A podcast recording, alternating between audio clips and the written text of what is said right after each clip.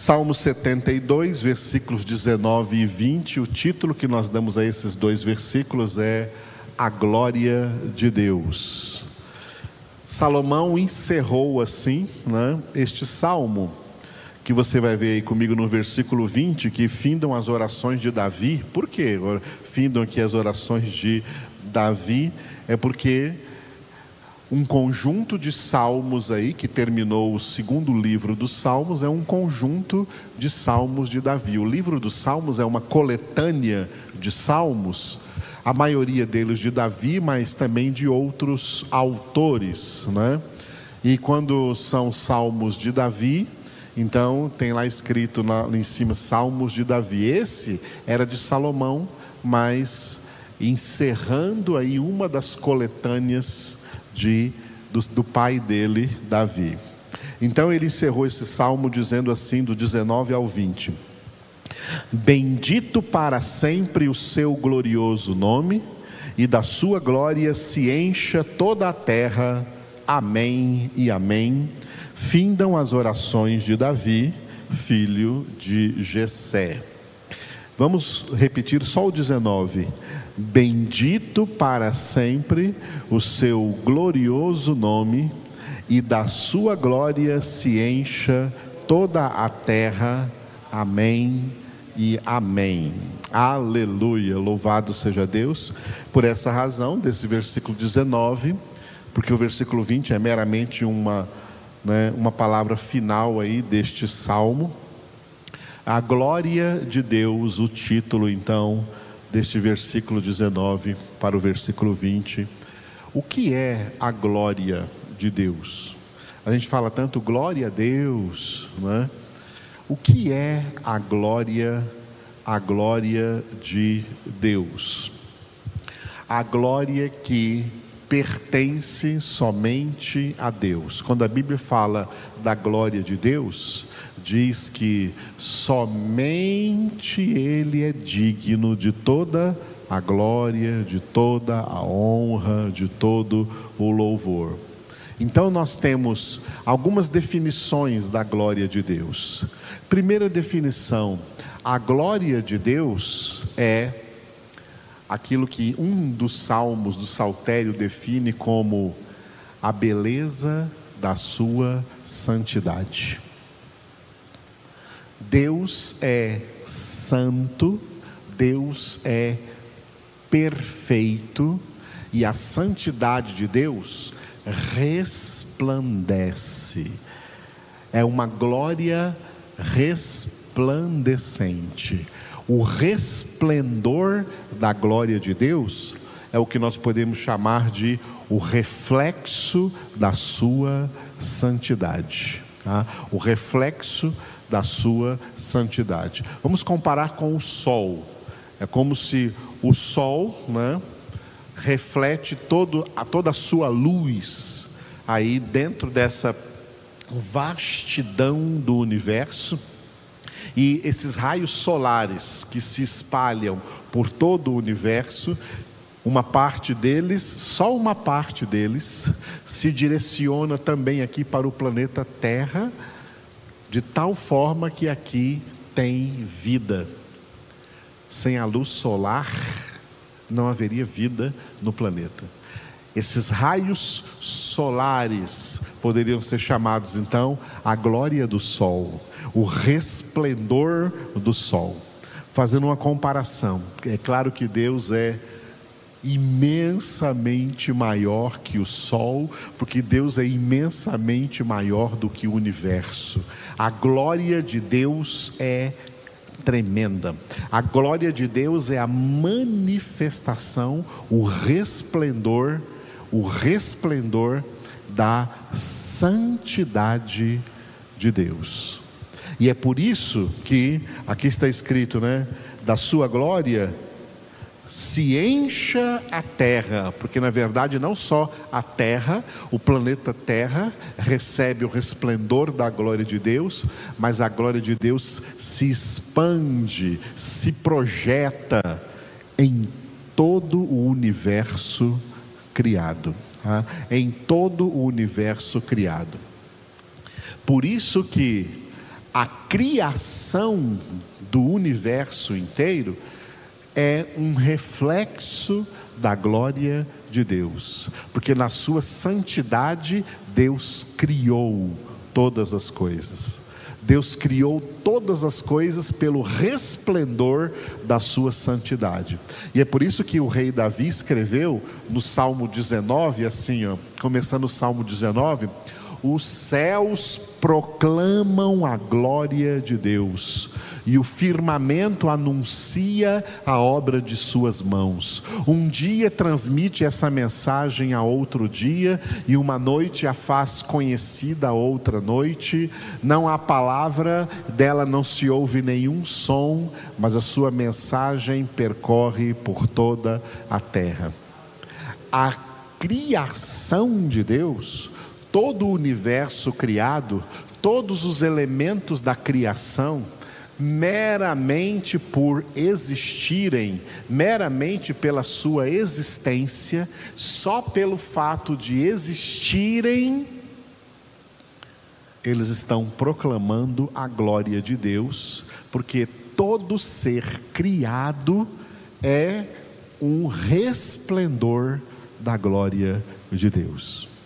A glória de Deus manifesta na sua criação, na criação visível, na criação invisível, na criação dos anjos, na criação dos homens, na criação dos três reinos da natureza: o reino animal, o reino vegetal, reino mineral.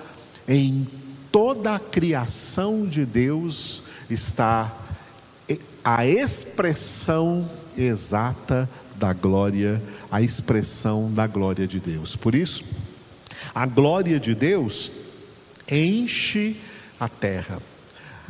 A glória de Deus é o resplendor da sua santidade enchendo todo o universo, enchendo toda a terra. Foi por isso que quando o profeta Isaías teve a sua maior experiência com Deus, que ficou registrado lá em Isaías capítulo 6, que ele viu o Senhor assentado no trono da sua glória, e as, somente as abas das suas vestes enchiam o templo de Jerusalém, porque ele viu o templo sendo cheio, e ele viu os querubins que estavam por cima dele, cada um tinha seis asas, com duas cobriam o rosto, com duas cobriam os pés, com duas voavam e clamavam uns para os outros, dizendo, como está ficou registrado em Isaías 6:3. Santo, santo, santo é o Senhor dos exércitos. Toda a terra está cheia da sua glória. Vamos repetir? Santo, Santo, Santo é o Senhor dos exércitos, toda a terra está cheia da sua glória. Aleluia. Toda a terra, porque toda a terra está cheia da sua glória? Porque a glória de Deus é o resplendor da sua santidade. Comparando Deus com o sol, a sua glória são os raios que dão vida na terra, que dão existência, no caso da glória de Deus, dão existência para tudo quanto foi criado, dão existência para todo o universo. Agora, outra coisa importante que define o que é a glória de Deus, tá? A glória de Deus é o conhecimento de Deus. E aqui está implícito um dos grandes propósitos que Deus teve quando Deus baixou esse propósito de criar um ser em meio a toda a criação, criar um ser à sua imagem e semelhança. Quando Deus decidiu criar o homem, o propósito de Deus ao criar o homem é que esse homem conhecesse a Deus. era ministrar para esse homem o conhecimento de Deus. Por que, que a vida no pecado se chama vida de trevas? O que significa trevas na Bíblia? Na Bíblia, trevas significa ignorância. O pecado mantém os homens na total ignorância de quem de fato é Deus. O pecador é aquele que ignora Deus. Mesmo que tenha a, o nome de Deus em sua boca toda hora, mesmo que fique falando com as pessoas, oh, graças a Deus, ou vai com Deus, ou Deus te abençoe, ter o nome de Deus na boca não significa conhecer a Deus. O conhecimento de Deus é muito amplo, o conhecimento de Deus é muito vasto, o conhecimento de Deus é muito profundo. Deus tem planos de revelar a nós a profundidade do seu conhecimento, de tal maneira que Jesus, quando orou ao Pai em João capítulo 17, no versículo 3, ele definiu a vida eterna como conhecimento de Deus. E a vida eterna é esta: que te conheçam a ti, um só Deus verdadeiro, e a Jesus Cristo, a quem tu enviaste. Vida eterna é conhecimento de Deus. Quando quando Salomão disse aqui, ó, da sua glória se encha toda a terra, ele estava dizendo que toda a terra seja cheia do teu conhecimento, do conhecimento do Senhor. A mesma coisa o texto aqui dos querubins, dos serafins, que Isaías viu, dizendo: toda a terra está cheia da sua glória, porque toda a terra, toda a criação de Deus, todo o universo, até não só a terra, está cheio do conhecimento de Deus. É tão importante isso que o apóstolo Paulo colocou em, no primeiro capítulo de Romanos, da carta aos Romanos, que nenhum homem, nenhum ser humano nesse mundo, não importa em que época, épocas antigas, época presente ou época por vir ainda futura, não importa de que época seja o ser humano, nenhum ser humano tem desculpa de dizer que não conhece a Deus. Paulo disse que todos os homens são indesculpáveis. Por que, que ele disse isso? Ele disse isso assim, Romanos capítulo 1, porque tudo o que alguém, um ser humano qualquer, pode conhecer acerca de Deus é manifesto entre eles, porque Deus o manifestou. Assim, o seu eterno poder, como a sua divindade, claramente, todos os seus atributos invisíveis, claramente se percebem, se conhecem, desde o princípio da fundação do mundo, através das coisas que foram criadas. Por isso, tais homens são indesculpáveis. Por olharem a criação, olharem a beleza do universo, olharem, contemplarem a beleza de toda a criação e contemplarem a si mesmos como parte dessa criação e não reconhecer o autor dessa obra e não reconhecer aquele que é o Criador de tudo isso. É natural no ser humano, quando ouve uma música bonita, perguntar: de quem é essa música? Quem é o autor dessa música? É natural no ser humano ver um quadro e falar: quem pintou esse quadro? E procura lá no cantinho a assinatura: quem foi que pintou esse quadro? Quem é o autor desse quadro? Essa é uma tendência natural, saber quem é o autor das coisas que cada um admira. E o homem se torna indesculpável ao olhar para para toda essa criação, ao viver no meio de toda essa criação e a ser um dos elementos dessa criação e não reconhecer o artista, não reconhecer o arquiteto, não reconhecer o autor de toda a criação. Ele é o autor de tudo, por isso ele é o dono de tudo, por isso ele tem direitos autorais, né? Quem faz, quem compõe uma música pode depois registrar os seus direitos autorais sobre aquela música. Deus tem direitos autorais sobre o universo.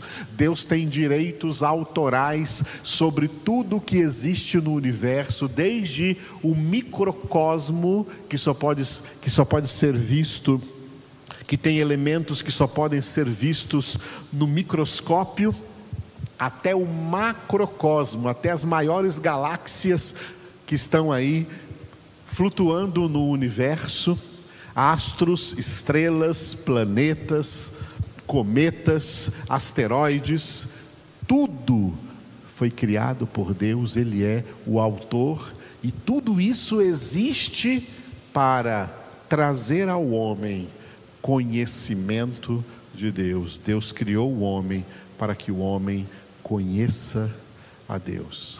Por isso, conhecimento de Deus é luz, ignorância é trevas, conhecimento de Deus é luz. E por isso que a palavra de Deus, que traz o conhecimento de Deus, é lâmpada para os meus passos ou para os meus pés e luz para o meu caminho, como está escrito no Salmo 119, versículo 105. A palavra ilumina. Por isso Jesus é a palavra, e por isso Jesus disse em João 8,12: Eu sou a luz do mundo, quem me segue não andará nas trevas, mas terá a luz da vida. Ter luz é ter conhecimento. É por isso que quando alguém não sabe alguma coisa, não conhece alguma coisa, e se vê na necessidade de conhecer, ele pergunta a quem sabe, a quem conhece, e fala assim: olha, me dá uma luz aqui, ou esclarece isso aqui para mim. Eu quero aprender sobre isso, eu quero receber conhecimento sobre isso. Conhecimento é luz. Conhecimento é luz. E eu quero afirmar para vocês algo que tem acontecido nas últimas quatro décadas quatro décadas, últimos 40 anos com as igrejas evangélicas no mundo. As igrejas evangélicas têm rejeitado o conhecimento de Deus. Depois do pentecostalismo para cá, as pessoas perderam o foco do conhecimento e acham que não precisa de conhecimento. Foi Satanás quem as enganou precisa do conhecimento. Deus, a glória de Deus é, representa conhecimento. O plano de Deus é fazer com que a terra seja cheia da sua glória, a terra seja cheia do conhecimento de Deus e não da e não da ignorância.